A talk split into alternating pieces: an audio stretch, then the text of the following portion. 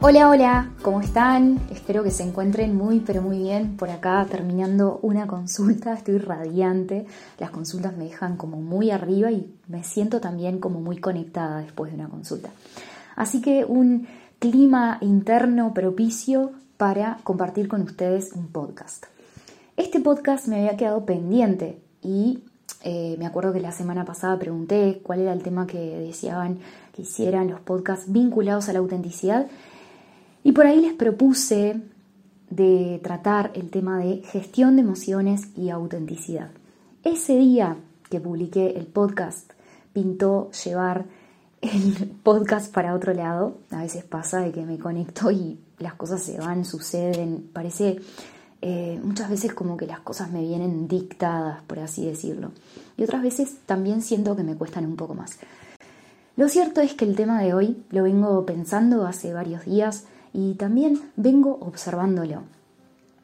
Saben ustedes por ahí, me han visto estar tratando el tema de autenticidad. De hecho, estamos preparando un taller con mi amiga Victoria, hicimos un vivo juntas y demás.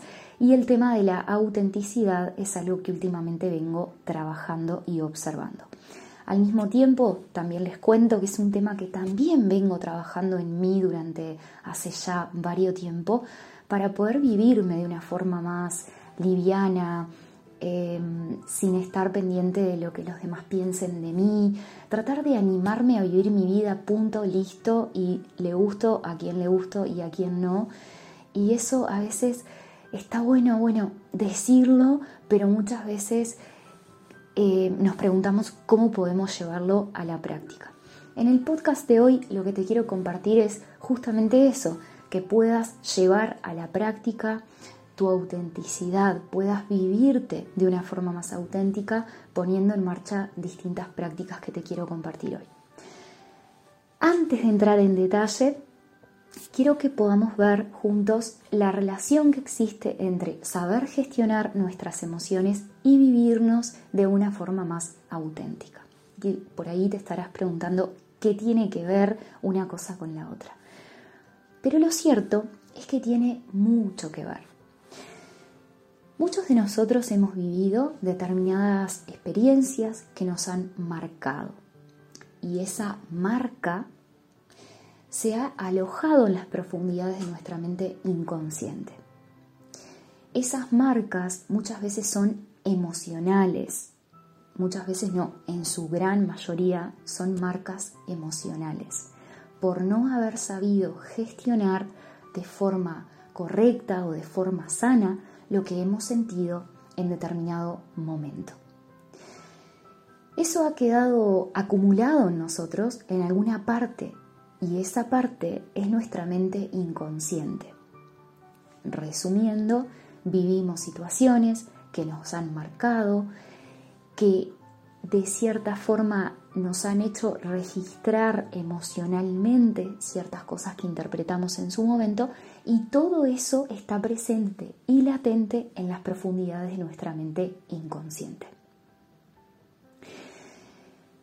Esas marcas tienen que ver con enojos reprimidos, ira que no supimos gestionar de mejor manera que la que contábamos en ese momento, por ahí nos comparamos y sentimos que algo estaba mal o fallaba con nosotros. Eh, nos sentimos inferiores, tímidos.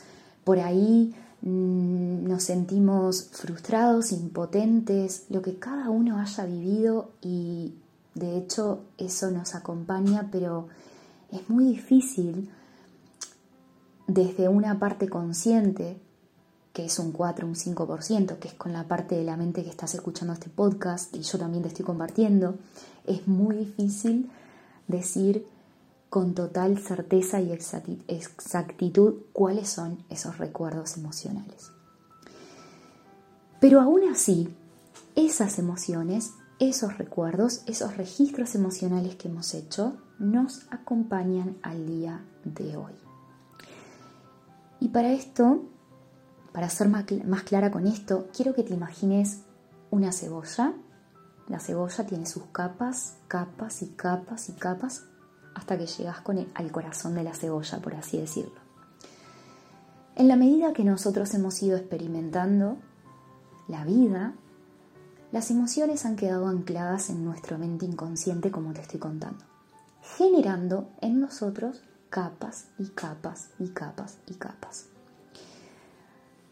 Sucede que día a día se nos presentan situaciones donde por ahí no nos animamos a mostrarnos de forma auténtica. Muchas veces no somos ni conscientes de esto, porque nos ponemos un traje en relación a esas capas que muchos de nosotros traemos y nos movemos con ese traje. Quiero decir con esto que no nos damos ni cuenta que tenemos un traje puesto. Ese traje tiene que ver con estos registros emocionales. Entonces vamos por la vida y tenemos dos opciones, por así decirlo. Expresarnos de manera auténtica o no expresarnos de manera auténtica por ponerlo en otras palabras, vivir desde nuestro ego o vivir desde nuestro ser. Por ponerlo en otras palabras, vivirnos desde esa programación de miedo y emociones reprimidas, esos programas inconscientes, o vivirnos desde la presencia aquí y ahora. Espero que me sigas hasta acá, que vayas procesando conmigo toda esta información y a partir de este momento quiero que conectes con lo siguiente. La vida siempre te va a estar poniendo justo en los escenarios que necesitas vivir para poder ir pelando esas capas emocionales no resueltas. Siempre, siempre, siempre. Siempre vamos a estar generando un escenario, proyectándolo para poder observar lo que hemos reprimido. Entonces, de la mano de lo que te voy contando, ¿por qué es tan importante la gestión de las emociones para vivirnos en autenticidad? Porque cuando llegan las experiencias y sentís una contracción de energía, que es esa sensación donde tu cuerpo se hace chiquito te convertís a lo mejor en un bicho bolita y no podés expresar tu autenticidad o no podés decir lo que realmente pensás o no podés ser vos, lo que está pasando es que esas capas emocionales están activas en ese momento. Vienen los miedos, vienen las frustraciones pasadas, aquella vez que cuando te expresaste como te quisiste expresar, alguien se enojó y a vos te provocó culpa o miedo, etc. Cuando sucede esa contracción energética que no nos deja brillar, que no nos deja expandirnos, se bloquea nuestra autenticidad.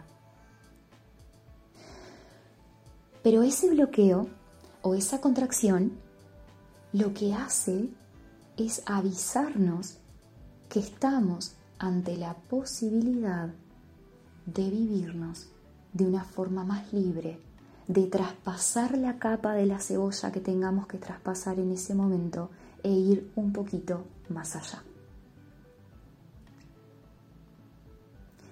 ¿Para qué? Para que florezca nuestra autenticidad.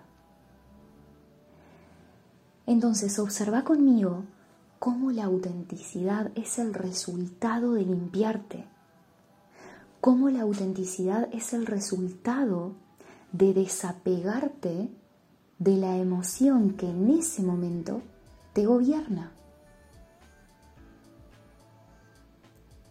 Porque si podemos hacer eso cada vez más, que es una práctica, una práctica, la expresión de lo que sos, tu ser, el corazón de la cebolla, se expresa, se expresa y contagia autenticidad.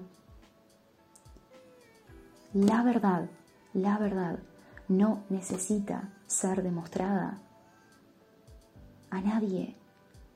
Se muestra por sí misma cuando así lo permitimos.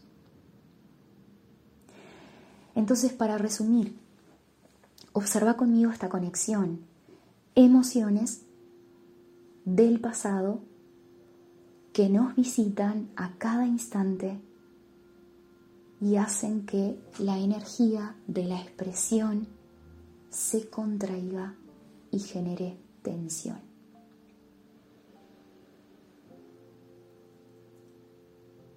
Te quiero dejar con un ejercicio para que empieces, si así lo sentís, a poner en práctica todo esto que te estoy contando. Quiero que observes en esta semana una situación que se te presente donde digas, acá no estoy siendo auténtica, auténtico. En esta situación estoy actuando desde las capas de la cebolla, con las capas de la cebolla puesta. Quiero que te empieces a observar, simplemente a observar. Cuando no te estés sintiendo auténtico y estés ahí en ese preciso momento, quiero invitarte a que observes tu sentir, observes tu enojo, observes tu impotencia. Quiero que vayas a observar cómo responde tu cuerpo ante esa situación. Y que empieces por eso, y nada más que por eso, observando cómo responde tu cuerpo frente a esa situación. A lo mejor puedes observar en qué parte de tu cuerpo sentís el enojo, la ira, la impotencia. En qué parte de tu cuerpo hay tensión. Y simplemente eso. A lo mejor se te cierra la garganta porque no puedes expresarte como te gustaría. Observa. Y poco a poco, en la medida que hagas este ejercicio, vas a poder volverte mucho más consciente de que las emociones van y vienen, van y vienen, se contraen y se expanden, se contraen y se expanden, pero hay algo en vos que vendría a ser el corazón de la cebolla, que puede elegir a cada instante cómo vivirse, cómo expresarse, puede elegir la libertad absoluta de expresarse como quiere. Por eso es que la autenticidad es un resultado de ir pelando esas capas de la cebolla, esas capas de miedo. Pero el primer paso para empezar a pelar todo eso y a limpiarte de todo eso es observar conscientemente. Es practicar lo que se conoce como la percepción consciente. Proba y contame te dejo un gran abrazo, nos seguimos acompañando.